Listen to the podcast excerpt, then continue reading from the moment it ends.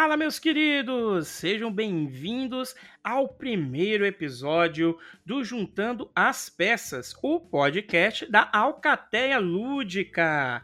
Eu estou aqui para esse primeiro episódio, Paladino Monge, junto com aquele que não é só uma vez Edson, mas sim três vezes. Edson, Edson, Edson. Como é que você tá, Edson? E aí, eu tô bem, Paladino. Como é que você tá? Como é que vocês estão, povos? Tudo bem? Show de bola, hein? A gente grava um podcast, depois fica quase um ano sem gravar, mas agora vai, né? Agora a gente vai fazer com uma periodicidade melhor. E esse primeiro episódio aqui vai vir com um tema, cara, eu acho que vocês vão gostar, bem polêmico. Vou deixar o Edson falar qual que é o tema. O tema deste podcast é o preço dos board games. Correto, Paladino? Correto. Será que realmente o board game está caro ou esse valor realmente é justo e necessário? A gente vai discorrer um pouquinho aqui com vocês, mas antes queria aí primeiro dar as boas-vindas a todos vocês que estão ouvindo esse primeiro podcast, o Juntando as Peças, em que a gente vai ter vários convidados falando sobre vários outros temas. E antes de mais nada aqui, antes de começarmos o tema, a gente vai falar aí rapidamente, né? O que, que a gente jogou, afinal, é um podcast de board game, né? E a gente acaba jogando de vez em quando. Então, Edson, dá aquele overview ali de um, dois jogos que você jogou, o que, que você achou, que é sempre bom essa dica aí pra galera que nos ouve. Tá, eu vou procurar aqui falar mais dos jogos nacionais que a gente tem mais acesso aqui e mais pessoas podem jogar. E também, claro, que os jogos que me chamaram a atenção, né? No final de semana acabou que eu joguei o Fallout Shelter, The Board Game. É um jogo que achei bem interessante, que ele é bem naquela, naquela vibe do joguinho de celular. Ele tem várias diferenças, né? Porque não, não é tão parecido assim, no quesito de todo mundo estar dentro do mesmo abrigo, né? Todos os jogadores, e no joguinho de celular cada um tem o seu. Mas tem várias e várias coisas que remetem ao jogo de celular. E esse jogo, Fallout Shelter, é um jogo de alocação de trabalhadores, bastante simples, bem legal, assim, ele parece ter muita coisa quando você está lendo, mas jogando ele é bastante simples. Coloca os trabalhadores, tem a parte de cima do abrigo que todo mundo pode alocar, e os andares a gente vai construindo, que são salas que vão dar mais opções de alocação de trabalhadores. E é claro que no seu andar, se alguém alocar, você vai ganhar um recurso, como um pagamento né, de, de das pessoas que estão usando o seu andar.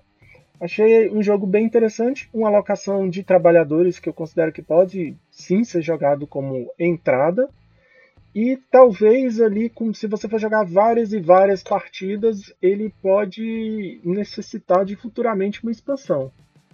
Mas nessa partida que eu joguei foi bastante agradável. Joguei em dois jogadores. E aí, jogou mais alguma coisa? Que aí depois eu vou falar o que eu joguei. Eu, eu vi que você jogou algumas coisas bem bacanas também. Eu joguei também um Mercado de Lisboa, que é. Ah, Podem me julgar, mas é o primeiro jogo do Vital Lacerda que eu, estou, que eu joguei na minha vida. E. Julga mesmo, pode julgar ele, gente. Como assim? Olha. Primeiro jogo, pô. Olha aí. E ele deve ser um jogo que não parece em nada os jogos do Vital Lacerda no quesito de explicação e duração, né? Que Tá aprovado. o manual ele é um pouco mentiroso, ele fala que você explica em 5 minutos. Talvez em 10 você dá conta de explicar legal o, o jogo, Nossa. seguindo a ajuda. E a partida ela dura bem pouco mesmo. Eu, eu percebi que eu joguei em dois jogadores e em quatro jogadores também. Eu percebi que o tempo de partida é mais ou menos o mesmo, ali por volta de 30 minutos, às vezes até menos um pouquinho.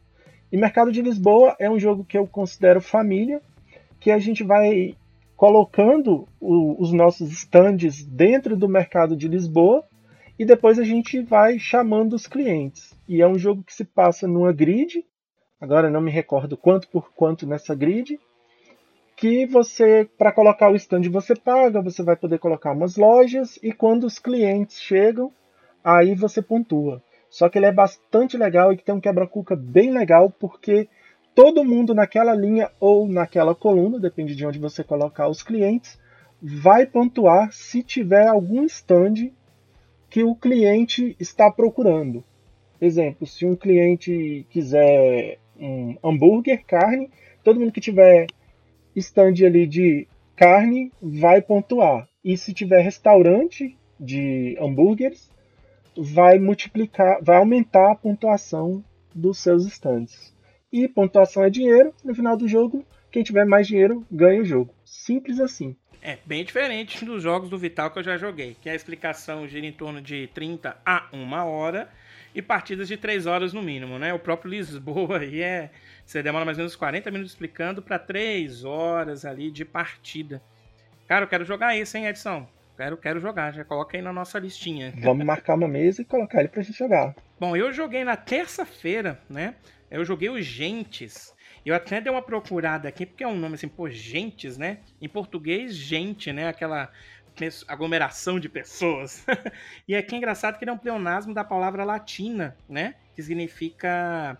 É como se fossem é, grupos maiores de seres humanos, como, por exemplo, tribos, nações, que é o caso desse jogo, né? Ele é um jogo que ele se vende como um jogo de civilização, até pode ser mesmo um jogo de civilização mesmo assim, com as cartas, mas bem simples de regra, né?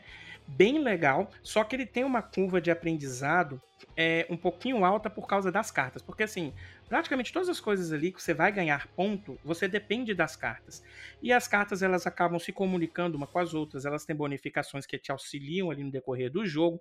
Então acaba que você precisa jogar ali pelo menos as duas primeiras rodadas, você vai ficar meio estranhando o que vai fazer no jogo. A partir da terceira você começa a já saber o que vai fazer, né? E depois de jogar um jogo inteiro, com certeza você vai jogar melhor os Gentes. E qual é a mecânica principal dele, né? Uma mecânica que eu gosto muito, achei muito legal, que é a mecânica de pontos de ação. Você tem uma trilha, onde tem um tamanho, que você vai colocando ali as ações. Então, você pega tile e aí você coloca lá, como se fosse um, um, seu ponto de ação. Né? Quando acaba aquela trilha ali, que você pode colocar os tiles, você não pode fazer mais ações. Só que aqui vem um grande detalhe.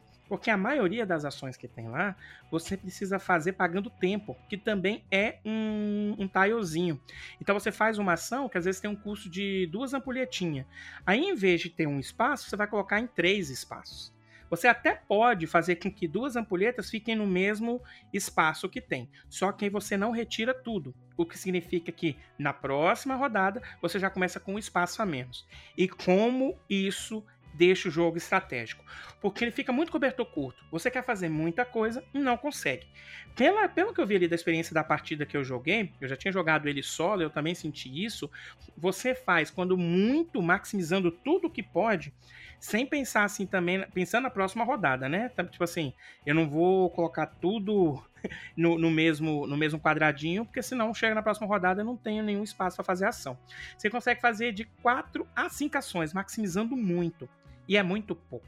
Porque você precisa comprar carta, você precisa jogar as cartas que vai pontuar, você precisa colocar sua casinha ali na sua cidade natal e também no mapa que tem ali para você ter algumas bonificações. Você precisa contratar, é, na verdade, é treinar população que senão você não consegue jogar as cartas. Então é tudo muito é, ligadinho, sabe? E cara, deixa o jogo muito estratégico. Uma outra coisa bem bacana é que você tem as trilhas desses personagens, seus trabalhadores, né? Que nós temos lá o soldado, o sacerdote. São três trilhas com seis trabalhadores cada. E dois trabalhadores sempre vão ficar é, numa mesma trilha. Então, assim, cada um deles pode ficar até o valor de três, sem que atrapalhe o outro. Então vamos supor, eu não lembro se é assim certinho, eu estou com o soldado e o sacerdote. Eu posso ter na minha civilização três sacerdotes e três soldados. Se eu treinar um soldado a mais, ele empurra o sacerdote. Então eu ganho quatro soldados, só que eu fico com dois sacerdotes. E como isso também deixa o jogo bastante estratégico. Eu adorei, nós jogamos em três pessoas, ficou exatamente o, o o tempo de partida da caixa foi 90 minutos e deixou aquele gosto de querer jogar para você tentar outras possibilidades ali de bonificações nas cartas e jogar de uma forma diferente, né? Porque você acabou a partida, olhei, putz, se eu tivesse sido um pouco mais arriscado um pouco mais e ter pego mais uma carta, eu teria ganho o jogo. Aí eu fiquei meio cagão, não peguei a carta e eu não consegui chegar no Lucas, que é até quem venceu lá. Então esse foi o jogo que eu joguei nessa semana é, veio para o Brasil pela Cronos, mas quando ela trouxe o Kickstarter, né? Então, infelizmente, ele não tem é, aqui no Brasil, né, em língua portuguesa. Mas olha só, como as coisas praticamente tudo fica ali à vista, tendo uma pessoa que saiba inglês, a pessoa pergunta o que, que isso faz. A pessoa vai lá e lê, e tem um, uma ajudinha, mas a iconografia dele é muito boa. Então eu diria que a dependência de idioma dele é quase zero, sabe?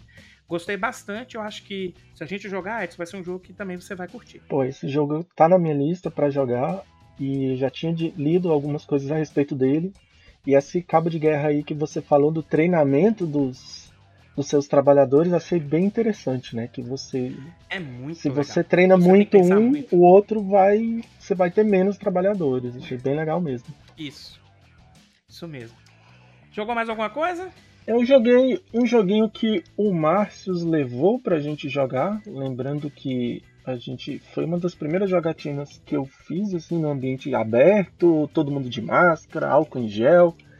Que sou meio nesse, nessa pandemia aí eu fiquei muito é, mais, vamos dizer assim, é, recluso do que a grande maioria.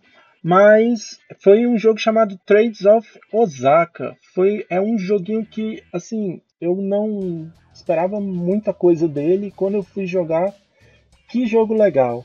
Ele tem uma mecânica um pouco parecido, parecida com a mecânica do Alhambra. Você tem as cartas que fazem os barcos andar. É, agora eu não vou me recordar uma as cidades, mas ele sai de um porto, é um, é um tabuleiro pequeno, ele sai, é, uns barquinhos vão sair de um porto e vão chegar a Edo.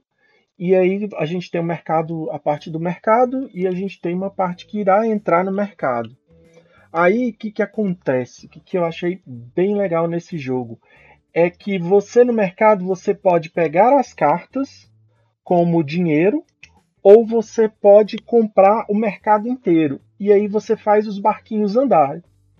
Quando um barquinho chega, são quatro cores de barco, quando um barquinho chega com as mercadorias, na verdade são quatro cores de barco e são quatro moedas, vamos dizer assim, cores de moedas. E essas cores vão fazer os barcos andar. Então é, existe uma cor de carta para cada cor de barco. E aí, quando o barquinho chegar lá, é que você vai pontuar. E a pontuação é a maior carta que você tiver. Se não me engano, os valores são 2, 3 e 5. Acho que são esses os valores das cartas, 2, 3 e 5.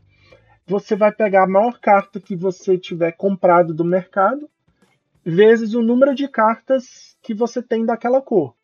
E o mercado, como eu falei, ou você pega uma carta para pegar como se fosse dinheiro, ou você compra o mercado inteiro e faz os barquinhos andar e baixa essas cartas que você comprou do mercado. Achei assim, várias coisas bastante interessantes. Um, é, um, uma coisa que achei bem interessante mesmo. Quando uma cor chegar, ela meio que dispara um evento que dois, duas posições antes, do, se tiver qualquer barco ali, meio que acontece um acidente. Aí esses barcos voltam. E se você tiver cartas daquela cor na sua frente, você precisa descartar. A não ser que você tenha cartas que tenha seguro. As cartas de valor 2 e 3, elas conseguem fazer o seguro da mesma cor. E aí, e além disso, você também pode é, reservar cartas, tanto no, na parte que vai entrar no mercado, quanto no mercado. Outra coisa que eu achei bem legal é que, assim, quem tiver cartas daquela cor que o barquinho chegou, vai fazer a entrega. E nisso você vai ganhar um token daquela, daquele tipo de mercadoria que é a cor, né? E quando você entregar, quando houver outra entrega daquela cor de barco, essa carta vai te dar um ponto a mais pela, pela sua maior carta. Exemplo, se você tiver uma, uma carta 5 e tiver dois tokenzinhos daquela cor, a carta não vai valer 5, ela vai valer 7. Aí vai ser 7 vezes o número de cartas daquela cor que você tem. E sempre quando você entrega, você descarta todas as cartas da cor que você entregou. Cara, é um jogo que, vou falar de novo, eu não dava nada por ele, mas é um joguinho de carta muito, muito interessante. Trades of Osaka. Se vocês tiverem a oportunidade de testar esse jogo, recomendo bastante. Eu também joguei, depois de jogar até o Gentes, são duas partidas seguidas do Color Fox, que foi é um, um junto com Six, Six, Six, sei lá o nome direitinho, são os dois primeiros jogos da nova linha da Paper Games chamada Matchbox. São jogos que trazem uma ideia de caixa de fósforo, sabe? E o Color Fox, ele tem uma pegada um pouco mais fêmea, ele tem muita sorte envolvida, mas que jogo divertido. Esse você, você explica em 5 minutinhos, e as partidas elas demoram em torno de 10, pode até demorar um pouquinho mais, dependendo da quantidade de jogadores, se os jogadores ficarem pensando muito mesmo. Porque como é que funciona? É, ele é um jogo de set collection, que temos seis cores de palito, e a gente, no final do jogo, para pontuar, você vai fazer várias coleções. Nessas coleções, quanto mais cores diferentes, mais pontos você faz. E você vai fazer vários conjuntos. Então, assim, você ganha um ponto por um palito e até 21 pontos com seis palitos. É uma progressão aritmética, né? Por exemplo, dois palitos você soma 1 mais 2 dá 3. Três palitos você soma 1 mais 2 mais 3 dá 6, tá? Então, é matemática aí também que eu achei legal. E como é que funciona? A gente tem um baralho de cartas, Cada jogador ali ele vai ficar com, com três cartas na mão sempre. Em dois jogadores são quatro. Também já joguei com meu filho, ele adorou, né, Samuel. E aí assim a gente pega e abre uma carta. Aqui tem um detalhe, porque a orientação da carta conta, né? Então tem umas regras para você colocar lá a carta. E o que, que, tem nessa carta? Nós temos quatro palitos de cores diferentes na carta e a gente precisa dar um match naquelas cartas que estão lá na, na mesa. Então você precisa colocar na mesma orientação que a carta está e o palito tem que ser da mesma cor.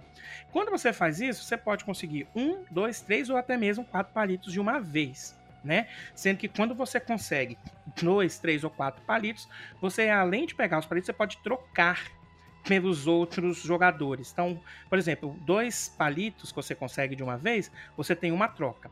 Com três, você tem duas trocas e com quatro palitos, que é bem difícil conseguir, você consegue fazer três trocas depois. Essa troca, Edson, como é sensacional. É aquela iteração entre os jogadores. E o outro jogador, ele não pode falar que não vai trocar. Então, aquele momento que você pega, olha e fala, hum, ele está fazendo dois conjuntos ali de seis pontos. Você tira ali o palitinho, um abraço. A pessoa já tira ponto dele e você ainda pode sair ganhando, né? Acabei de explicar o jogo, você ver como é rápido e como é divertido. Ele pode ter uma tendência a um certo AP quando você joga com gamers, porque você vai olhar as cartas, você vai querer olhar todas as cartas que você tem na mão para tentar conseguir mais de um palito por vez. Porque quanto mais palitos você tem, mais possibilidade de ponto você tem. Eu aprovei demais. Call of Fox é um jogo assim, é mais um golaço da Paper Games que eu achei sensacional, sensacional mesmo, muito fácil.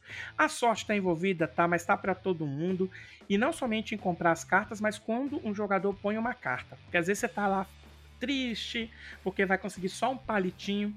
Aí o jogador antes de você pega, ou mesmo ou um outro jogador, né, sei lá, coloca que você fala: caramba, agora eu vou conseguir dois palitos de uma vez. Você vai lá todo feliz e consegue. Cara, é muito, muito bacana. Então, Color Fox, para quem tiver a possibilidade de conhecer e até adquirir, porque é um custo-benefício muito legal, vale a pena.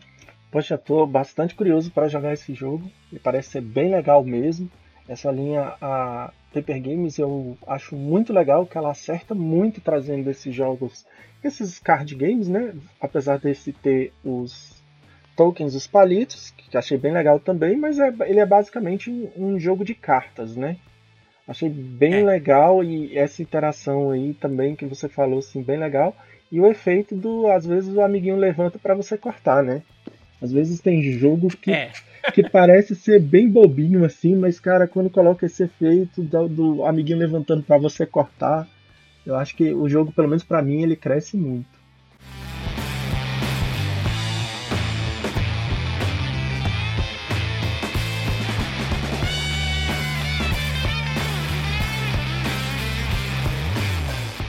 Edson, vamos ao nosso tema então agora? A gente já deu um overview aí. Fazia tempo que a gente não conversava com o pessoal para fazer aquele overview dos jogos. Mas agora vamos a esse tema que eu acho que. Hum, esse tema é um tema recorrente agora, não somente na pandemia, mas sempre esteve conosco. Mas eu acredito de que um ano para cá é, a gente viu essa questão dos preços dos jogos, é, que está muito caro, que as editoras são editoras malvadonas, que o problema está no, no imposto, é por causa do dólar.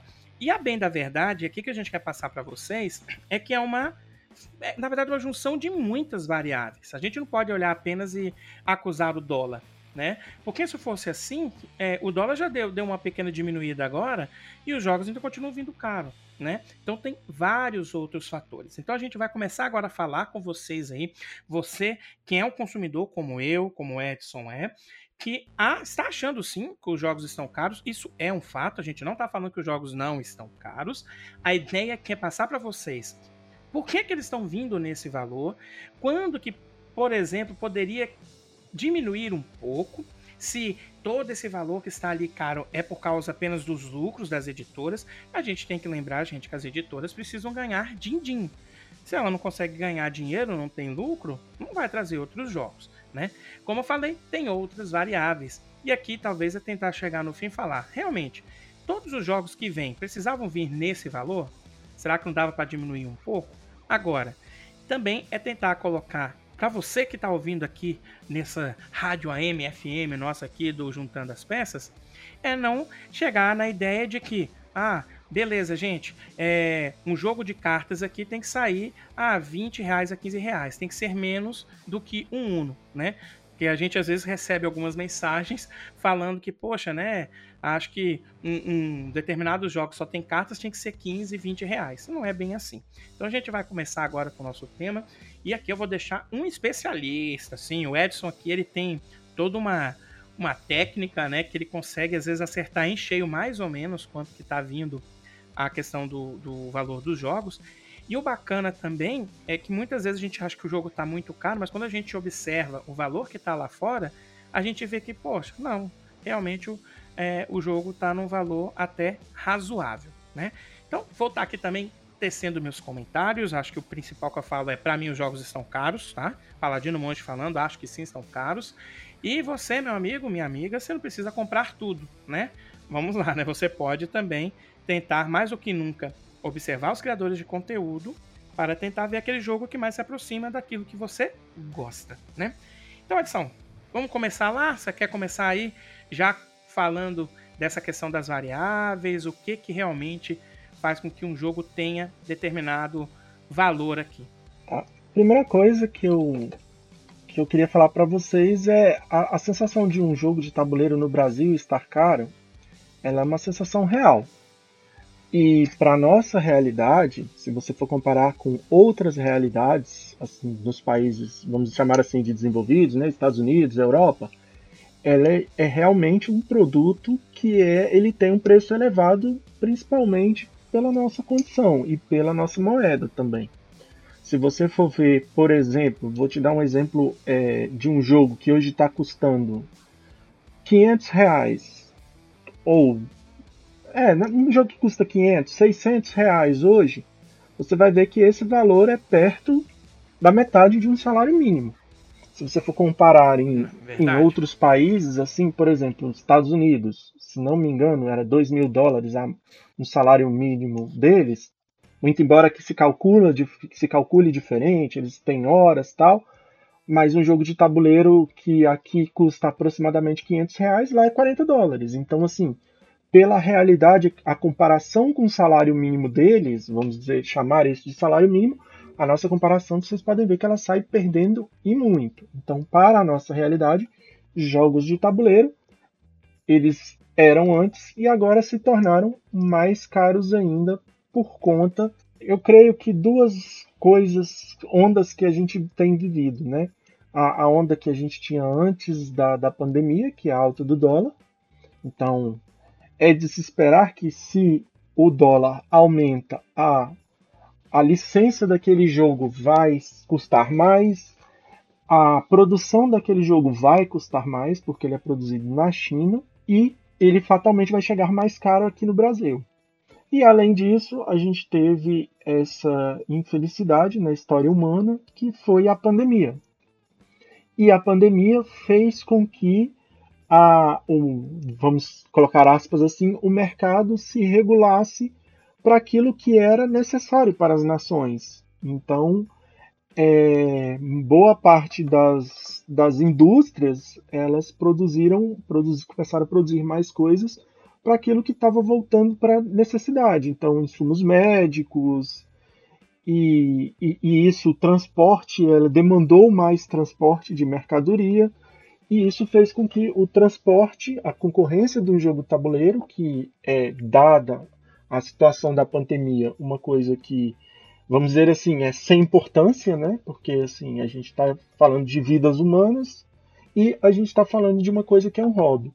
E nisso ele acabou impactando no mundo dos jogos de tabuleiros. Então a gente teve o dólar crescente e a pandemia. E associado à pandemia, a gente também teve aqui no Brasil uma desvalorização ainda maior do dólar e tudo acabou ficando mais caro. É, uma coisa que eu achei interessante você falou, né, saindo um pouco aqui, que os jogos de tabuleiro, eles nunca foram baratos a gente comparar com o salário mínimo. Né? Eu achei isso muito interessante, porque hoje a gente olha e fala 500 reais, fala, cara, é metade do salário mínimo. Mas se a gente pega 3, 4 anos atrás, que a gente pegasse um, jo um jogo normal mesmo, que geralmente vinha assim, tinha jogos de 250, 200 reais, ainda assim, se a gente for comparar com o nosso salário mínimo na época, também não era, não era barato, né? Então, ele é um, um, hobby que, de certa forma, você precisa ter todo um cuidado na hora de comprar, né? E ele tem a tendência de ser colecionista, que aí vai só entrando buraco mais abaixo. Não que ser colecionista é ruim, não é isso. Você só tem que ter parcimônia. Mas esse não é o assunto aqui. Um, mas eu achei bem interessante que você colocou isso e essa visão de que a, o salário mínimo no Brasil a, acabou que pela nossa desvalorização, né, da, da própria moeda, você vê que o poder de compra cada vez mais está diminuindo, né?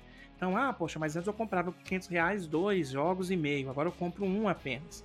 Sim, mas ainda assim dois jogos e meio que na pelo pelo pelo salário mínimo era, era pequeno, né? Era, era quase metade também, né? Na mesma da mesma forma. Só que você comprava mais, vamos dizer assim. E um detalhe é, que essa pandemia trouxe, porque assim, e que isso encareceu também, muita gente esquece, né? Você já falou do transporte, que isso perdura até hoje. Tá muito difícil, tá? O pessoal conseguir container. E assim, é, o pessoal falou que antes. Agora não vou lembrar quem, quem conversou, não sei se foi o. Acho que eu conversei foi com o Diego da Dijon, acho que o Sela também tinha comentado da Paper, que era assim, é como se fosse ah, em termos de reais, né? 200 reais, 400 reais eu alugava um container e agora tá 8 mil. Oferta e procura, né, amigão? Então, olha o custo que aumenta, né? Sem contar papel, que encareceu demais, mais uma variável, né?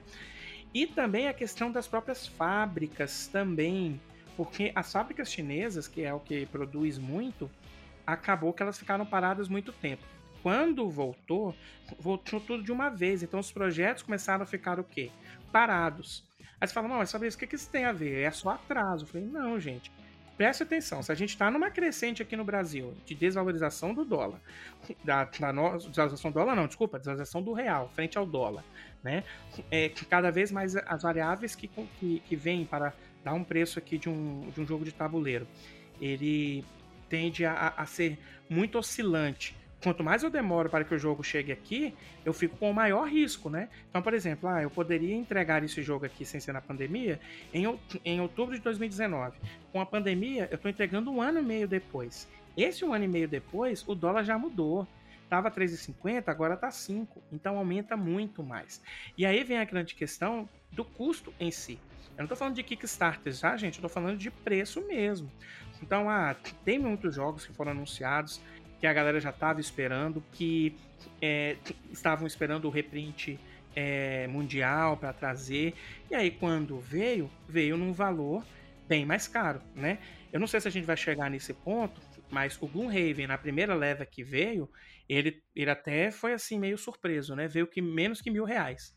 Na segunda leva já veio a 1.300. Aí você ah, porque a Galápagos é, ganhou lucro em cima?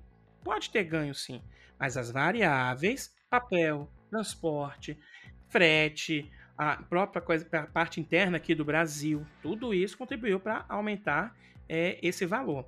E um outro detalhe é que alguns jogos, é, sua produção, a, a, sua importação também ficou mais caro, que as editoras estão esperando a embaratecer para conseguir trazer. É o caso do Anacrone. O Anacrone foi anunciado no último Diversão Offline que tivemos. É um jogo que eu adoro, mas ah, numa última live que eu assisti, a, da Mipo BR, se eu não me engano, a Mipo BR. É, Grok. Desculpa, BR não, gente.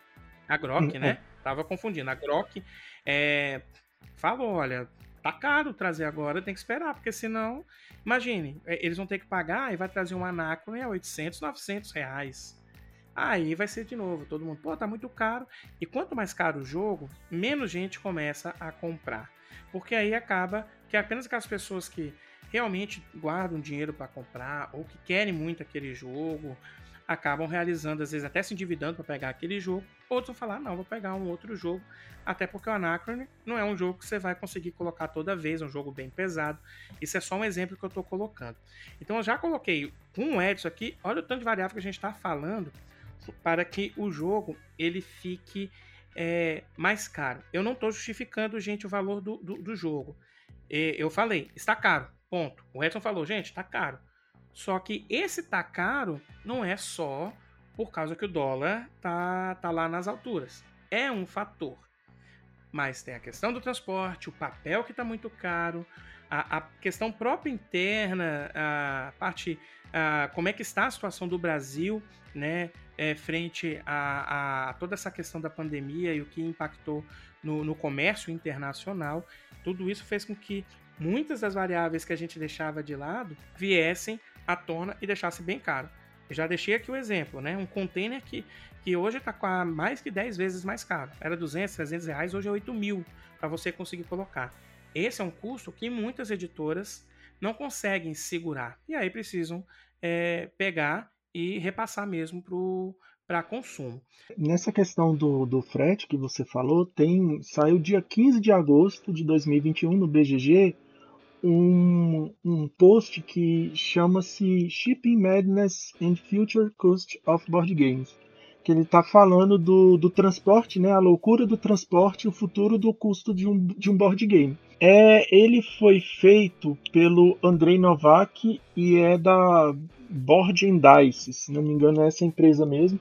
E aqui ele mostra, ele compara a situação de 2019 que ele tinha um, um container que custava 2.900 dólares e agora ele tá, o mesmo container está custando 18 mil dólares.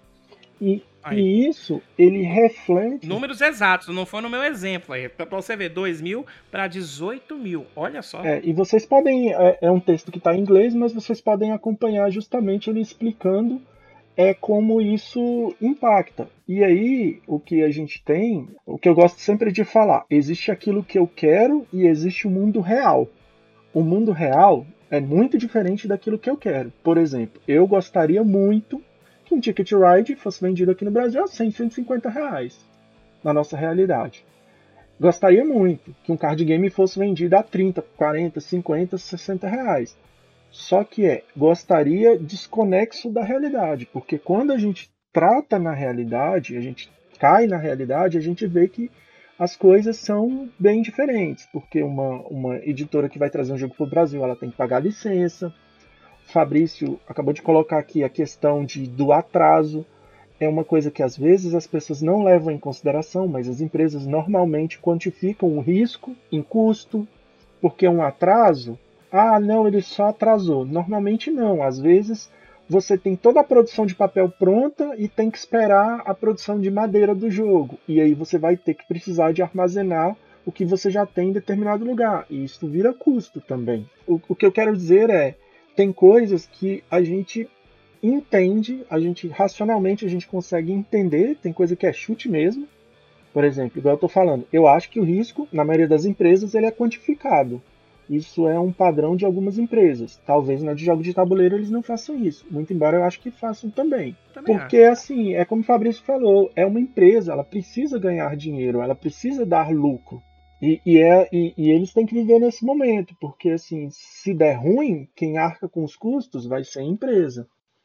E, e aí é, é, é, o mundo vive assim, né? A gente tem uma, uma oferta maior de board games aqui, porque tem empresas querendo ganhar dinheiro aqui. Sim, é lógico que a gente tem empresas, é, eu, eu, não, eu tô, é, vou ter cuidado em falar querendo ganhar dinheiro, porque elas precisam ganhar dinheiro aqui no nosso mercado.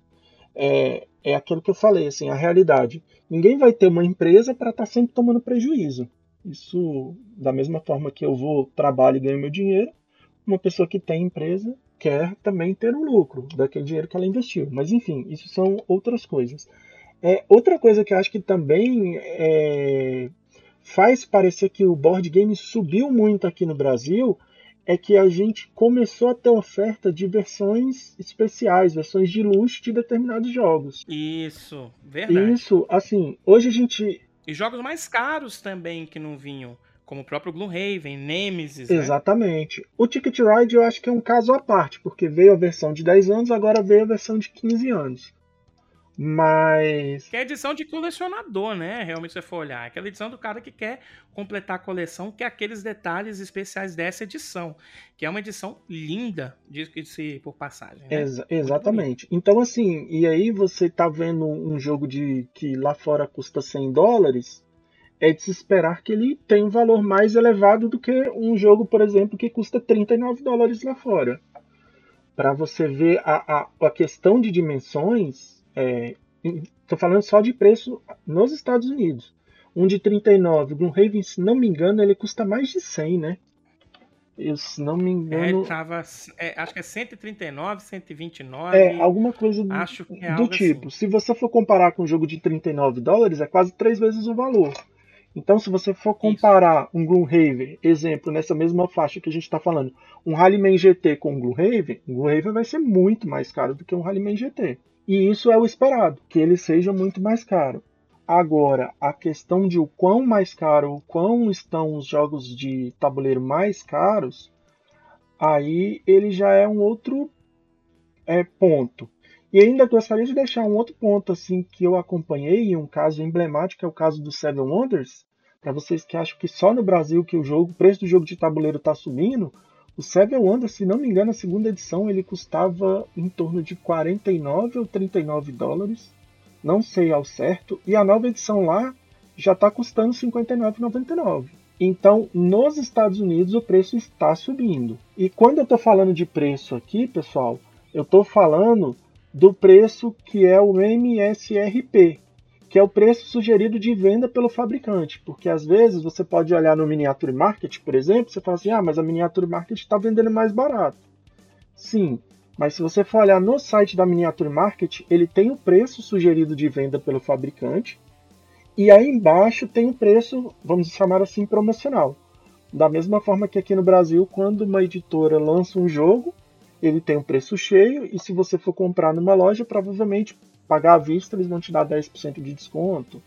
Isso sem contar em promoções. É o preço tabelado, né? Aquele preço de tabela. Né? Exatamente. Né? É o preço de tabela que as, é, que as editoras elas trabalham aqui no Brasil. Você entrou no ponto, Edson, que aí eu acho legal a gente de, é, falar um pouquinho, que é muito legal pelo seguinte, o que, que eu já vi muita gente, e eu fazia isso também, tá?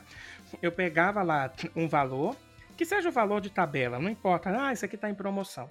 E a gente tende a fazer o quê? Ah, eu vou pegar o, o valor do dólar e eu vou jogar. Então, se eu pego um, um, um jogo de 100 dólares, né? E o dólar tá a 5,50, eu falo, ah, eu vou comprar o jogo por 550 reais. Por que então que a editora XYPTO tá trazendo o jogo a mil reais? Aí que eu falo, gente, existe e eu queria até que você falasse um pouquinho, né, Edson? Que muito engraçado quando a gente conversa no grupo de jogatina, ele fala, ah, ó, a, a, a editora tal tá trazendo esse jogo, mas o dólar dela tá em tanto, aproximadamente. Por quê? Porque tem essas variáveis, gente, né? Tem o lucro, tem questão alfandegária, muita gente também esquece isso, né? Trazer um jogo de 100 dólares lá de fora não vai ser só 5,50, pode jogar 60% em cima. Mas mesmo que tenha sorte de você conseguir mesmo a 550, o que eu acho muito difícil, a não ser que você vá lá e traga, ou tem alguém que traga, porque se você for, você já gastou mais, porque tem toda a parte de, de transporte, né? Que você vai até a, o país. E se alguém de lá vier, tudo bem, você tem essa possibilidade. Mas não é o que a maioria faz. Então, você olhar e pegar um dólar e jogar assim, papum, não é tão interessante, porque você pode estar esquecendo alguns detalhes, né? Como a questão ah, do frete, aqueles 15 reais do que às vezes os correios cobram, a, a própria parte de taxação. E aí, você não pode jogar para uma editora, porque a editora tem toda aquela questão do lucro, né? Gente, a gente vive num, num, num capitalismo, né? A, a empresa é, não é uma ONG, ela não vive de fazer caridade, ela precisa de lucro. Podemos até depois, no finalzinho, entrar nesse ponto do lucro, né? Será que realmente precisava ter 70% de lucro? Isso é algo que a gente tem que pensar. Mas a ideia de você pegar e só jogar o valor do dólar sem pensar nessa parte toda, inclusive para quem compra de Minute Market, de outros, viu o custo que ficou o frete internacional, veio dessa, dessa é, desse texto, né, que o Edson comentou agora há pouco, tá lá na BGG, é, você vê que tá ficando tudo muito caro, né? Então, assim, não, não, você não pode só pegar o dólar e jogar. Aí eu queria, porque o Edson sempre me falava isso, não, gente, ó, não pode só pegar o dólar. Tem um detalhezinho e tal, e ele acaba conseguindo meio que encontrar, não é certeiro, né, sim, né, e tudo, mas consegue ver quanto que seria essa conversão para aquela para aquela editora em algum momento. E, cara, isso é muito, muito legal, que a gente vê algumas discrepâncias. Por que está mais alto? Por que está mais baixo? E aí a gente não tem como é, bater, sabe? O martelo fala assim, é por causa disso por causa do lucro. Não. Como, quanto que é a licença do jogo? A gente esquece disso, gente. Tem o pagamento de licença, né? Quanto que é a questão alfandegária? Tá vindo de que país? Será que conseguiu trazer um container mais barato que outro? Tudo isso é levado em conta. E Edson, falei, falei bem? Opa, falou bem, falou bonito também, cara. Então, a gente tem essas questões que você falou bem de, ah, se você está nos Estados Unidos e comprar, beleza. É, é, é uma realidade que não é a minha realidade e eu creio que seja que não seja a realidade da maioria das pessoas. Ou, ah, eu vou para os Estados Unidos e vou trazer. Ainda mais agora em épocas de pandemia. Se você for comprar fora, o Fabrício lembrou bem é, da Miniature Market. Eu lembro que eu comprei uma expansão do Rallyman GT que eu gostei bastante do jogo, eu comprei uma expansão e eu acho que eu paguei nessa expansão tipo 12 dólares de frete. Cara, eu fui olhar no outro dia, uns três dias depois, alguém no grupo falou, o frete era 20 e tantos dólares, aí já, tipo, tinha Nossa. subido bastante. Então, assim, se você for colocar mesmo na ponta dos lápis, você vai pagar o, o dólar, e a galera gosta de olhar o dólar comercial, né? Como se a gente conseguisse comprar dólar comercial. É... Mas assim. E não é, é, né? Ou é o dólar. É o dólar turismo, praticamente, que a gente pega, né? Exatamente. Né? E, e, aí a gente ainda vai brincar e ganhar um, pagar um IOF da vida. Você teria que, se você quiser o jogo, você teria que pagar o frete para vir para o Brasil, que já está bem caro. E além disso, chegando aqui os 15 reais do desembaraço dos Correios, mas o imposto que você vai pagar, que é de 60% em cima do jogo de tabuleiro, mais o frete. Então, assim, é, no início de 2020 eu comecei a reparar essa questão de, da diferença do preço americano dos Estados Unidos. Eu comparei com o preço em dólar nos Estados Unidos, o preço de venda, né, sugerido de venda, com o preço sugerido de venda aqui do Brasil. E aí eu fui colocando numa planilha para saber o que esperar do preço quando eles falam vamos lançar jogo X. E aí tem tudo isso que o Fabrício é, falou. Tem, às vezes, uma tradução que é maior, às vezes um custo de licença, por exemplo. É, jogos que a Galápagos traz, tem jogos que são da própria Asmodee. Se não me engano, tem jogos que são de parcerias da Asmodee com outras empresas. Então, assim, isso pode influenciar no preço, que é a licença, uma licença que é dela e outra licença que é de um terceiro, que ela negocia com o terceiro. Aqui no Brasil também, um, um, efeito que às vezes acontece quando eu coloquei alguns jogos nessa planilha e, e, eu vi claramente isso, é o efeito de quantidade de venda. Mas aí você vai me perguntar, você sabe as quantidades de venda? A minha resposta é não. Mas isso pode ser um pouco perceptível quando você compara com o preço de, do jogo lá fora com o jogo daqui e o preço de uma expansão lá fora e uma expansão aqui. Ou seja, a tendência é que as expansões sejam mais caras, porque normalmente é, é um chute meu, e muitas empresas já falaram isso, que a quantidade de expansões que vem é menor do que a quantidade de jogos que vem. E aí a gente, voltando para a realidade, a gente sabe que se uma empresa negocia X cópias, é um preço. Se ela negocia X menos dividido por 2, é outro preço. Então, assim, ela consegue fazer um preço melhor no jogo base do que nas expansões. E aí eu fui, coloquei nessa planilha, planilha desculpa, e acabei, é, eu cunhei um termo que não, não existia nada para falar assim, ah, o preço do dólar da editora não é, porque não, ela, ela não pura e simplesmente está convertendo, né? Ela tem um trabalho de localização, tem um trabalho aqui de distribuição que é diferente, impostos que é diferente, assim vai. eu chamei meio que por alto de um preço de conversão. E aí a gente tem mais ou menos uma mesma base de preço de conversão daquela empresa. Então, é, teve uma época que, por exemplo, é, no ano passado, se não me engano, a taxa, um preço de conversão médio da Galápagos era 7,10 dos jogos da Galápagos. Então, assim, quando você viu um preço lá fora que o preço sugerido de venda era de 50, 50 é, dólares, você pegava, multiplicava 50 vezes 7 e, e você daria um chute mais, é, vamos dizer assim, mais direcionado. Porque eu também vejo a galera, ah, empresa X é cara, então se ela vai vir, pode multiplicar por 10, por 12, por 11. Aí, assim, não, não é. é. Um exemplo clássico que aconteceu, que, que eu até utilizei a planilha na época, eu lembro, e aí também assim foi bem fácil de acertar, porque o, o exemplo do Everdell. O Everdell lá fora, ele era o mesmo preço do Rallyman GT. E aí, é, e aí quando a Galápagos foi trazer o, o Everdell, se não me engano, não, não foi o Everdell não, foi um outro jogo, não estou me recordando qual. Era um jogo que era o mesmo preço, exatamente o mesmo preço do Rallyman GT. Então, se o Rallyman GT custava X, a tendência é que aquele jogo custasse X também. E aí foi o que normalmente eu faço, por uma analogia, né? Ah, o jogo lá fora custa X, o jogo aqui dentro. Um jogo que ela trouxe não tem nem um mês, que tem o mesmo preço lá de fora e o mesmo preço daqui de dentro, a tendência é o preço ser semelhante. Por que, que eu falo que é a tendência? Porque tem todas essas variáveis que o Fabrício já falou, né? assim, ah, é, o frete quando ela trouxe, o imposto quando ela trouxe, o, o preço do dólar quando ela trouxe. Ela tem custos diferentes que ela levar um jogo para os Estados Unidos. Isso aí é claro, o imposto brasileiro é muito maior do que o imposto americano de importados. Então a tendência, as pessoas que falam, ah, se custa 50 dólares lá, o dólar está 5 reais, devia te custar 250 reais aqui.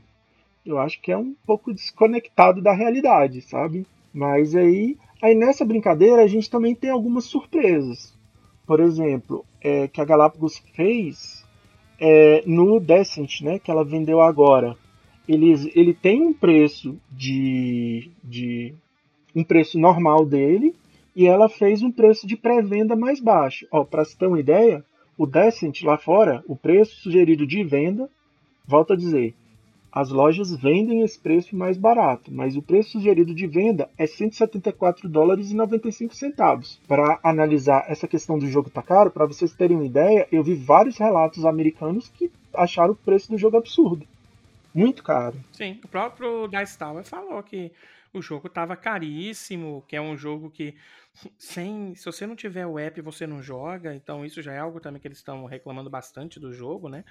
E falaram assim que é muito, muito caro. Muito caro. Realmente estão batendo forte nisso. Exatamente. E o preço sugerido de venda, lá R$ 174,95, aqui no Brasil R$ 1.399,90 centavos. Essa conversão, ou seja, dividindo o preço nacional pelo preço é, em dólar, dá 8. Então, é, é, um preço, é uma conversão média que a Galápagos tem usado. Em alguns jogos cai para 7,5, 7, 6,8, 6,6 e aí de, depende. E aí esse mesmo Descent, quando ela coloca esse preço de pré-venda de 1.199,90, ele já cai para 6,86.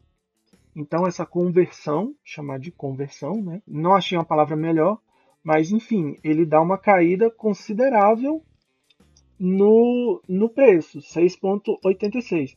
Se você for comparar esse preço, vamos supor que você quer o Descent e você vai comprar o Descent. Tá? É, é uma caixa grande, ou seja, você provavelmente vai ter um pouquinho de problema de trazer ela, essa caixa de fora.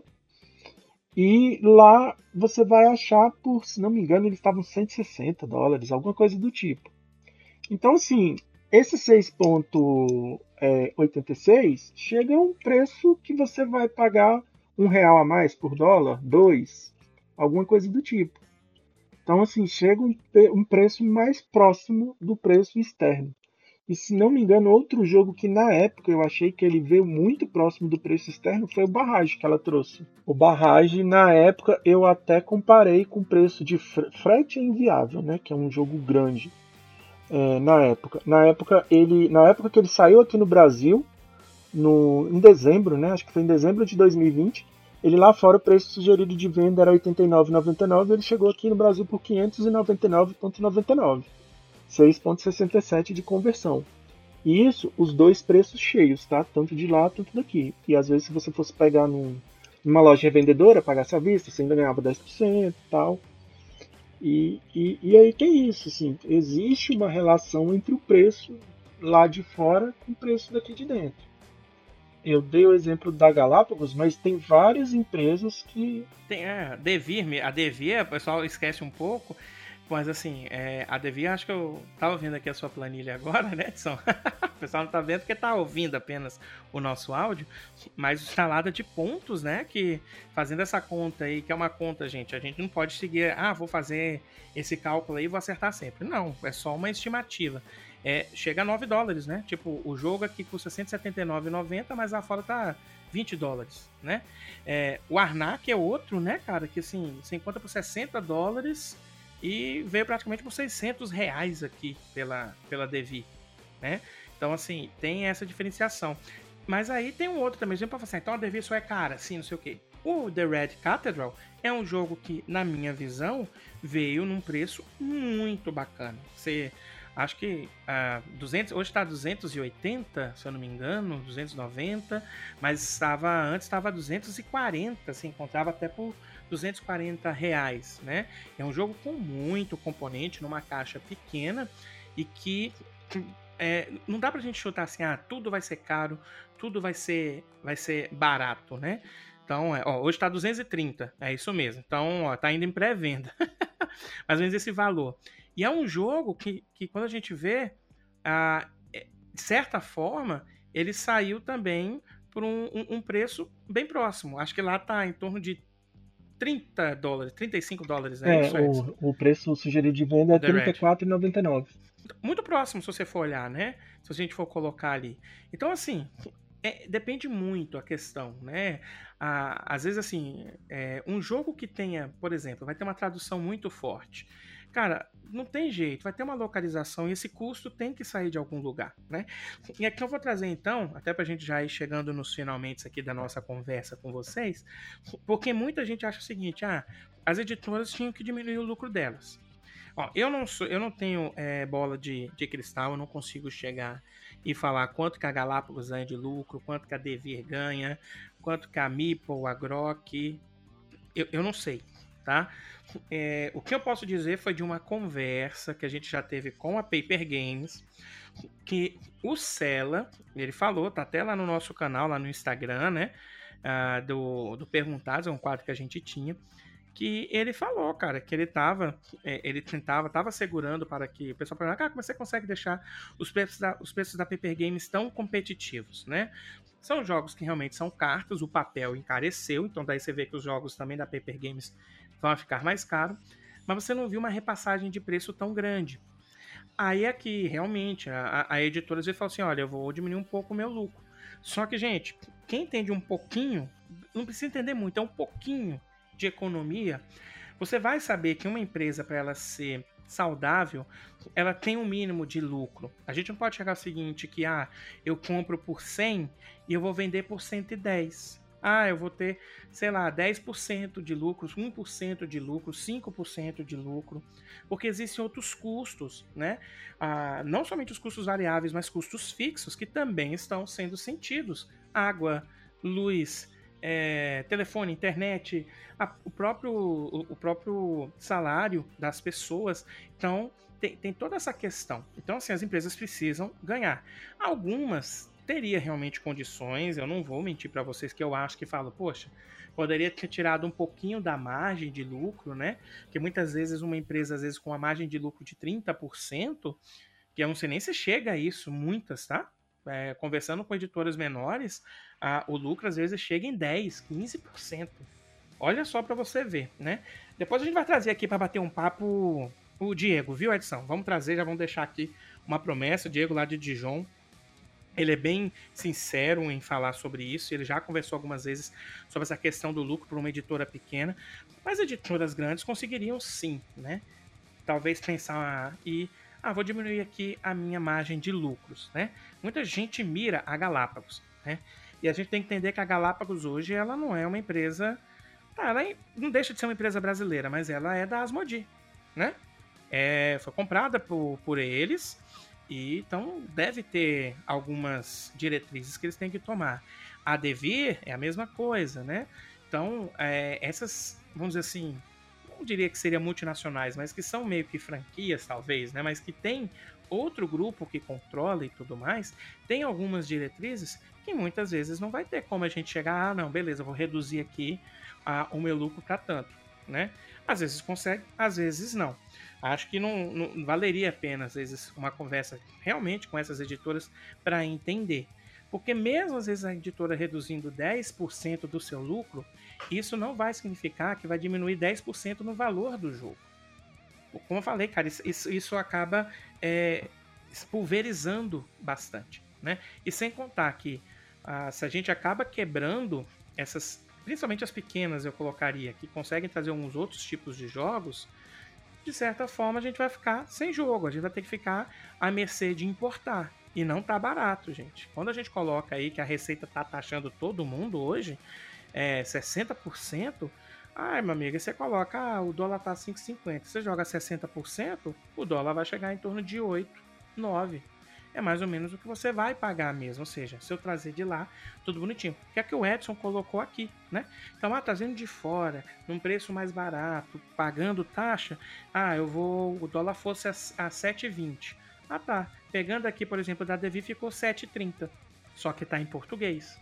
Então tem esses detalhes que a gente precisa avaliar, né? A minha visão aqui, é, é trazendo como um todo, né, para esse assunto, é que sim, né? Já, já dando o meu, um, um, um, meu, minha conclusão, né? Aqui dessa parte é, eu acho sim que os jogos estão caros por vários fatores que a gente tentou colocar para vocês aqui. Não vou tirar também o mérito de que sim, o lucro das empresas podem fazer com que um jogo venha um pouco mais alto do que deveria, né? Quem sabe aí, é, até pegando o exemplo do Descent, é, o Destiny poderia vir ao preço de pré-venda dele, né? Ou seja, ele poderia estar tá vindo mesmo a 1.100, não 1.300. E aí talvez uma pré-venda poderia colocar 1.099, mil reais. Aí eu posso diminuir um pouco a minha margem de lucro, né? Mas isso só quem está lá dentro, quem realmente tem o maior conhecimento, poderia dizer. Eu só quero falar é que, pelos jogos estarem caros e cada vez mais, eu, eu acho isso até interessante para uma outra conversa, né? Porque apesar de, de caro, o pessoal ainda continua comprando. Porque se não comprasse, o que, que aconteceria? As editoras não trariam mais jogos. E o que a gente vê é que cada vez mais está vindo jogos aqui. Então a Galápagos tem um, muitos jogos anunciados que ainda vão chegar. A MeepleBR também, com aqueles jogos de deck building que colocaram. A Buró anunciando agora que já está chegando o Alubari. Nós temos a Devir também trazendo vários outros jogos, como já falei aqui, do Arnak. A Paper Games com 12 jogos que eles anunciaram um tempo atrás com, e agora está já chegando esses que anunciaram. Posso passar por cada editora aqui e todas elas estão trazendo lançamentos, todas elas estão trazendo jogos e ainda assim está é, tendo venda. Claro que se a gente olha assim, pô, a Paper Games é muito difícil pegar um jogo de 200 reais lá. Geralmente você vai comprar de 100 reais para baixo, 110 reais para baixo. Pô, legal, bacana, né? Ah, mas os jogos da, da Galápagos, né? que traz uma variedade maior, seja de pesados a, a, a fêmeas, você vai ter uma amplitude maior de 1.300 a 100 reais. Aí cabe nós, como consumidores, ter essa consciência de que os jogos estão caros, que muitas variáveis não dependem da editora, outras sim, e aí você vai avaliar ou não, tipo, poxa, por que, que esse jogo, como o Edson mesmo se questionou, o mesmo valor, com, em, em torno de 20 dias, veio mais caro que o outro jogo, cara. Por que, que não manteve? Poderia ter mantido. Eu acho que sim, nesse, nesse, nesse quesito eu falo, pô, podia ter mantido, né? Ainda mais que as grandes editoras, né? Eu não sei se o Edson vai concordar comigo, como eles têm um volume maior de vendas, às vezes eles conseguem fazer essa esse equilíbrio, né? Em, ah, vou tentar diminuir um determinado tipo de jogo, vou tentar aumentar um outro, consiga aguentar um pouco mais ou não. E voltando ao, ao caso da Paper Games, e, é, o Sela falou que assim que eles aguentaram até onde puderam agora não vai ter jeito, vai ter que repassar. Depende muito, né, de, de do, da questão da editora. Os jogos da Paper Games, a maioria vende muito, né? Então, pelo estilo de jogo, family, a galera tá gostando, conhecendo cada vez mais o nosso hobby.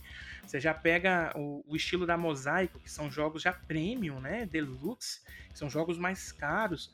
E alguns vêm muito caros e outros vêm num preço até razoável que te espanta e fala, ah, tá bom, é, é, é esse valor mesmo aí, né? Infelizmente, vou ter que falar de novo aqui essa palavra, infelizmente, muitas vezes que eu coloquei. É, o nosso novo normal é isso, o nosso novo 200 reais é os 400 reais, né? Há 4, 3 anos atrás, os jogos chegavam a 200 e 250. Hoje está chegando quase pelo dobro. Essa é uma realidade. E é por isso que cada vez mais a gente precisa pensar e avaliar bem. Porque os jogos estão caros. É um fato. Muitas variáveis, talvez a maioria, a gente não consiga prever porque não está aqui no Brasil algo de realmente do mundo. Papel, frete, e tudo mais. E a questão do transporte vai impactar mais ainda a questão de Kickstarters, de jogos lá fora e até internamente, porque isso está complicando não somente no Brasil, mas no mundo inteiro. Então, para mim, o que eu trago de conclusão é: os jogos sim estão caros devido a várias e várias variáveis que a gente precisa observar, e é sempre bom a gente ver qual jogo realmente vai valer a pena? Será que eu consigo conhecer, juntar com um amigo ou amigos para embaratecer em caso de jogos com campanha, porque aí a pessoa acaba jogando e aí determinados jogos acabam se pagando, né? Quando você joga muitas vezes, é o caso do Gloomhaven, né? Você paga 1.300, mas se você joga toda a campanha, você vai jogar ali 52 cenários, vai chegar quase a 100 horas de jogo. Então é muita coisa, é como se fosse realmente um videogame. Então, todos nós aqui nós temos que observar, ver realmente o valor do jogo, talvez utilizar o que o Edson colocou aí de, de, de tentar não olhar apenas essa parte do, do, do, dólar em si, mas ver o valor, como é que tá lá fora, ver quanto é que chegou e ver mais ou menos a estimativa. Você fala, poxa, o cara tá colocando 10 dólares aqui, pô, aí tá caro mesmo, hein? Podia ter colocado pelo menos 7 para dar uma, uma aliviada aqui pro meu lado. E aí a gente acaba chegando num consenso. Então não acho que as editoras são todas maldosas, que querem lucro até o fim. Não, elas precisam de lucro, isso é uma realidade. Se você acha que, que isso não pode acontecer, bem-vindo ao capitalismo, né? porque isso é necessário. Empresa vive de lucro, senão ela vai morrer, né? É normal, né? Se não tiver, se ela não tem dinheiro, como é que ela vai sobreviver? Ao mesmo tempo que sim, elas podem ter meia culpa em alguns pontos, podendo reduzir em alguns determinados momentos o seu lucro, mas que essas outras variáveis nós temos que observar e principalmente sabendo que não pelo menos no futuro próximo esses jogos não vão voltar a ser 200, 250 reais. E aí a gente pode depois chegar numa conversa quando tiver estável o mundo depois dessa pandemia, com o dólar um pouco mais baixo, se os jogos continuarem nesse valor, Aí eu mudo de, de opinião e falo, aí nesse ponto, vendo que os cenários são diferentes e que o jogo sim, pelas variáveis poderia diminuir e não diminuiu, aí a pessoa quer, quer, quer lucro por lucro. Vou deixar agora o Edson fazer a, a conclusão dele aí, para a gente depois ir para os nossos finalmente. É bem isso que o Fabrício falou. Assim, a, o preço existe, existem motivos que a gente pode chutar e quem pode falar somente os motivos reais e provavelmente não vai falar são as editoras. Sim, elas às vezes falam motivo, ah, careceu o frete, o dólar, tal, mas para saber realmente o quanto ela despende com aquilo, o quanto ela cobra, o quanto que ela ganha, é só a empresa que pode falar. E ela não vai fazer isso porque é um negócio dela. E serve para a gente acompanhar os preços das coisas é, ver com a nossa realidade se bate ou se não bate da gente adquirir, ou falar, não, ah, eu queria, mas está muito caro, não quero, tem outras prioridades na vida. É, isso é um hobby, né? não é fonte de, de, de, renda, de, a não ser das empresas, mas não é, não, é uma necess, não é um artigo de necessidade. Então, assim, você pode comprar, pode não comprar, pode avaliar bastante aquilo que você vai comprar Exemplo, ah, vou jogar, comprar um jogo que eu jogo várias vezes com a minha família. Então, nesse ponto, é, talvez valha a pena comprar um jogo. Dá um exemplo, é, exemplo aleatório, tá? Um Ticket Ride da vida, um Ticket Ride versão normal, Europa tal. Eu tá caro, acho que tá caro tal, mas eu queria ter, juntei um dinheiro, tá nas minhas condições e eu vou jogar bastante com a minha família, beleza. De outro lado, eu queria um, um Descent, mas é um jogo que tá muito caro, tá além das minhas condições, então se um amigo meu comprar, eu vou jogar com um amigo, senão eu não vou comprar. Então eu acho que, que é assim que, que deve funcionar as coisas. E, e, uma coisa que eu acho também é que quem é responsável por aquilo que compra é a própria pessoa que está comprando. É que ela precisa olhar as condições dela, se ela vai ter dinheiro, se ela não vai ter dinheiro para comprar. É isso. E, e, a gente, às vezes a gente dá a nossa opinião em determinados jogos, às vezes a gente fala, menciona o preço, mas às vezes a gente não menciona os preços. E mesmo mencionando ou não os preços, é aquela coisa, caro ou barato depende da realidade de cada um. Vou dar um exemplo aqui aleatório. Se uma pessoa ganha 50 mil por mês, talvez ela olhe um Decent e vai falar assim, ah, 1.300, eu ganho 50. Pô, é muito pouco em relação ao que eu ganho. Então, assim, talvez ela compre. Já uma pessoa que ganha salário mínimo vai olhar para um Decent, para um Decent vai falar, é um absurdo, nunca vou comprar um negócio desse. É, exatamente, até comi a piadinha. Mas é isso. É basicamente isso. É a ideia de que existe o preço, existem motivos e as pessoas têm que ver a realidade delas e se elas podem adquirir aqueles preços com motivos pelos aquele preço que tem aquele preço por determinados motivos. E volto a dizer, para a nossa realidade, apesar de entender muito dos motivos, para a nossa realidade, eu acho que jogos de tabuleiro são realmente caros, considerando a nossa realidade. Sim, e assim, uma coisa, né, gente, é talvez vocês levarem isso, né? Ah, cara, desculpa, mas a gente não vai ver, por vou dar alguns exemplos. Nós não vamos encontrar Gloomhaven aqui sendo vendida a 500 reais. Não vamos encontrar um, sei lá, um card game, sei lá, o, vamos colocar agora da Paper Games, o Matchbox que eles lançaram a 20. Eu não vou encontrar um Ticket to Ride 15 anos a 350, que é uma edição de colecionador, eu não vou pegar um Everdell que só tem cartas e vou vender a 100 reais. Isso aí é assim, você quer viver no mundo, no incrível mundo de Bob. Aí, assim, cara, não dá. Assim, a gente tem que ter um pouco de consciência.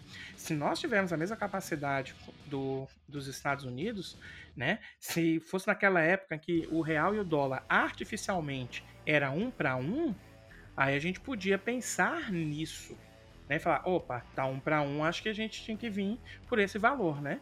E ainda acho que ainda assim a gente não veria Gloomhavens da vida e tantos outros é, chegando no mesmo valor que tá lá, porque a gente tem a questão da, da importação, né? A taxa. Mas assim, coloque-se na cabeça também. Até para não se frustrar, achar que o hobby é um hobby elitista, porque assim, você pode jogar o hobby, né? é, talvez adquirir, tá ficando cada vez mais caro você adquirir, você ter um na coleção. Mas se você juntar 3, 4, 5 meses e comprar um jogo que você vai jogar muitas vezes, você vai conseguir ver. E quando a gente coloca, eu até falava muitas vezes, ah, o hobby tá, o hobby tá ficando muito elitista. Aí eu olhei, cara, mas o hobby não é elitista, porque ele, para mim, ele, ele agrega todo mundo, ele não olha nada, ele não olha se você é de esquerda de direita, se você é hétero, se você é homossexual, se você é trans, se você é, é não binário, se você é negro, branco, amarelo, azul, não importa. Ali todos somos iguais. Como é que algo assim pode ser elitista? Ah, porque eu não consigo comprar. Mas, cara, mas não é questão do jogo do tabuleiro, né? É uma questão de outros fatores. A nossa realidade no Brasil. Nos Estados Unidos é outra. Cara, você pode comprar um Decent a 200 dólares. Claro que muitos lá não vão também comprar, né? Porque, assim, é, apesar de ser 2 mil dólares, tem muita coisa lá que é bastante caro. E fala, ah, o cara tem 2 mil dólares, vai comprar de jogo de tabuleiro adoidado. Não, a gente tem que ver a realidade deles também, né? Muitas pessoas que trabalham em lojas lá fora, que às vezes não vai conseguir gastar 100 dólares. Para eles vai ser caro. Mas uma pessoa que ganha, ah, talvez aqui, um pouco mais e tem esse hobby, ele fala, não, vou comprar sim, eu gosto bastante. E aí ele pega e compra aquele jogo naquele valor. cabe ressaltar que lá mesmo, eu falei, o Dice Tower falou que o Destiny está caríssimo. Então você vê que não é porque está 175 dólares lá que eles acham barato. Não é isso. Uma realidade é uma realidade. Então aqui eu acho que se você sair dessa nossa conversa aqui, conversa minha do Edson, você está ouvindo, a gente fica aberto sempre aos comentários, seja aqui mesmo no podcast, dos nossos, das nossas redes sociais, sair com isso na cabeça, né? Não viva no maravilhoso mundo de Bob, no mundo cor-de-rosa, em que ah, um, o jogo, o próximo jogo, o Alubari aqui da, da Buró, ele tem que vir a 100 reais, a 150 reais. Não vai vir, gente. E muito difícil iria vir, pelo tamanho, peso, componentes que vem. Então, pessoas às vezes que pensam dessa forma, é, e, às vezes até tentam, é, sei lá, fazer com que todos achem isso, acaba trazendo, talvez, é, é muito mais. É, não, falar, não falaria de serviço, né? Porque não é um desserviço em si, mas às vezes não agrega, né? Eu acho que é aquela, se tá caro, não compra, né? tenta jogar, né? Nós temos as luderias, olha, por que você não ajuda uma luderia da sua cidade? E aí joga lá o jogo. Afinal, você às vezes não precisa ter o jogo se você vai jogar sempre com as mesmas pessoas ou somente no, numa luderia, né? Então a gente tem que sempre observar, como falei, você tem que ter parcimônia para saber. Agora, não viva no maravilhoso mundo de Bob, gente. A gente não vai ver um, um jogo de cartas valendo menos que um Uno. Aí a gente vai para a questão de vendas, né? A Hasbro às vezes produz não sei quantos, 10 mil, 20 mil unidades de Uno, ela consegue reduzir muito o custo. E aí acaba vendendo muito mais nas lojas e tudo. E isso não acontece com os jogos de tabuleiro moderno. Exatamente, meu caro. É isso, Edson. Acho que a gente bateu aquele papo gostoso, maravilhoso, né? Agradecer aqui a todos vocês que acompanharam o nosso primeiro podcast da Alcateia Lúdica, o Juntando as Peças, onde aqui a gente junta as peças nossas dos convidados para chegar aqui em um tema bem legal. Se você quiser deixar temas para a gente trazer, pode colocar aí nas nossas redes sociais, lá no Instagram principalmente, que a gente tenta trazer aqui para bater um bate-papo com vocês. Vamos lá. Primeiramente, eu gostaria de falar para vocês que toda crítica e sugestão é muito bem-vinda. Aqui a gente está disponível para escutar vocês e tentar melhorar. E agradecer vocês aí pela audiência e por escutarem a gente. Valeu, pessoal, e desculpa qualquer coisa aí. Valeu, gente. Também estou me despedindo aqui, Paladino Monge. Mais uma vez, muito obrigado por ficarem até aqui. Nós aqui que antes éramos BGG2 e agora somos Alcateia Lúdica.